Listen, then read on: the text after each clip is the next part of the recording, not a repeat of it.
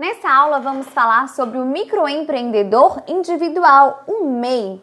A criação dessa categoria visou regularizar a vida do pequeno empresário e dar acesso ao crédito diferenciado. E aí, o microempreendedor individual é aquele que tem a receita bruta anual não superior a 81 mil. Isso é muito importante para que nós possamos saber quem é o microempreendedor individual.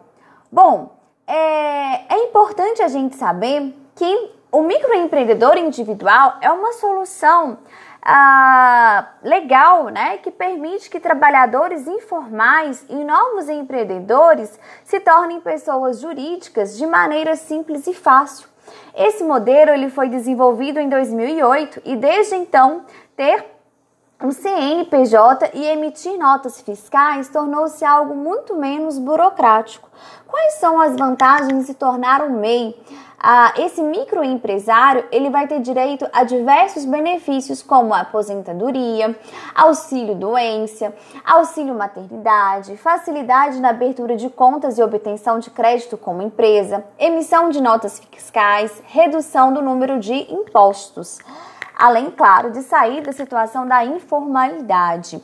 Bom, é, o interessado que quer né, ali abrir uma MEI, ele não pode ser servidor, ele não pode ser pensionista, nem estrangeiro sem visto permanente ou ser titular de outras empresas. O CNPJ aberto deve estar atrelado a uma das mais de 400 atividades econômicas autorizadas e que você pode ter acesso lá no portal do empreendedor.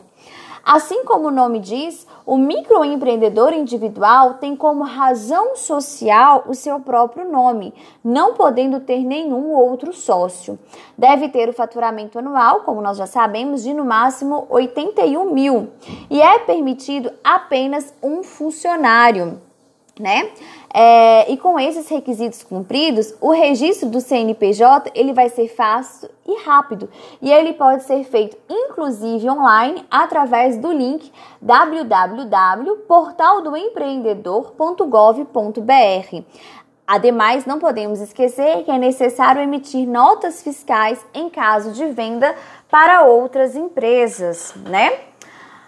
Também é importante a gente frisar em relação ao microempreendedor individual, ao MEI, que a ele tem que ser optante pelo Simples Nacional, né? Uma adesão voluntária ao sistema simplificado de arrecadação de tributos. Ele tem que titularizar um único estabelecimento e não seja empresário individual em outra atividade, nem seja sócio ou administrador de sociedade. E ele só pode contratar, no máximo, como a gente viu, um empregado que receba exclusivamente um salário mínimo ou o piso salarial da categoria profissional. É, é importante a gente salientar também em relação ao micro é, empreendedor individual a, a questão né, de que Uh, um dos benefícios maiores para ele é a, a, simplicidade para se manter as contas com Receita Federal em dia, né? Através também do portal do empreendedor, é possível visualizar todas as pendências e extratos relacionados ao recolhimento de um imposto, né? De uma vez só. Isso é possível ao MEI, uh, diferentemente das outras categorias de CNPJ, né? Todos os impostos são unificados em uma tarifa mensal. É, e esse, e é, esse valor mensal independe se a empresa está faturando muito ou se ela fatura pouco ou nada. Todos os meses um valor é, entre 50 e 55 reais, de acordo com a atuação da empresa, deve ser pago através né, da DARF, a, das MEI, né, gerado também no portal do empreendedor. Como o MEI não se declara o imposto de renda anual e também não é preciso contratar um contador. Ao invés disso, é necessário emitir um relatório mensal das receitas, simplificando ali o controle fiscal. É importante que se tenha atenção com os pagamentos, né? Pois após 12 meses de inadimplência, o CNPJ ele pode ser fechado e aí não é possível mais reabri-lo. Bom, e aí? É, vale a pena ser um microempreendedor individual, todo empresário a gente sabe que busca, né, crescer e faturar cada vez mais. Mas para que isso aconteça, é necessário um caminho a ser percorrido, né? É, se tornando um empresário legalmente através de uma abertura de um CNPJ, esse caminho é facilitado. E dentre os fatores que fazem com que isso aconteça, a possibilidade de separar o que acontece financeiramente da vida pessoal e na vida empresarial é um dos pontos mais importantes, né? Não pode haver essa confusão patrimonial.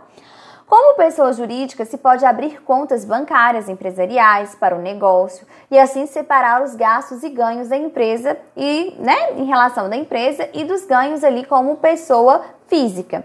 Assim se vê mais facilmente a evolução do negócio, né? E as necessidades de solução de problemas que podem surgir durante a gestão financeira da empresa. Além disso, nós sabemos que empréstimos para pessoas jurídicas incidem ali as menores taxas de juros do que para as pessoas físicas, trazendo uma economia, né, em relação ali a, a quem é um microempreendedor individual. Bom, é, é muito importante, né, também que quando você tem um CNPJ, isso causa uma maior impressão ah, em relação aos clientes, né? E isso é, é bem visto aos olhos ali do, do seu ah, consumidor, da sua clientela, ok? É, é importante, então, a, a, gente observar né, que para empreender é necessário que esse negócio ele tenha uma boa estrutura para o início, uh, e aí que haja um investimento inicial necessário, né? Visando ali um, um retorno financeiro desejado, e é importante também fazer cálculos, né? Precaver os riscos que essa abertura de firma pode trazer. E nada melhor, né, do que uh, antes de você uh, se aventurar como microempreendedor individual, que você uh, realize cursos né, de planejamento financeiros, uh, buscando ali uma estruturação de uma boa empresa, ok? É, então, nós temos essa característica do microempreendedor individual, que é uma forma também de tirar as pessoas da informalidade e garantir ali o impulso ao empreendedorismo. Ficamos por aqui e até a próxima aula.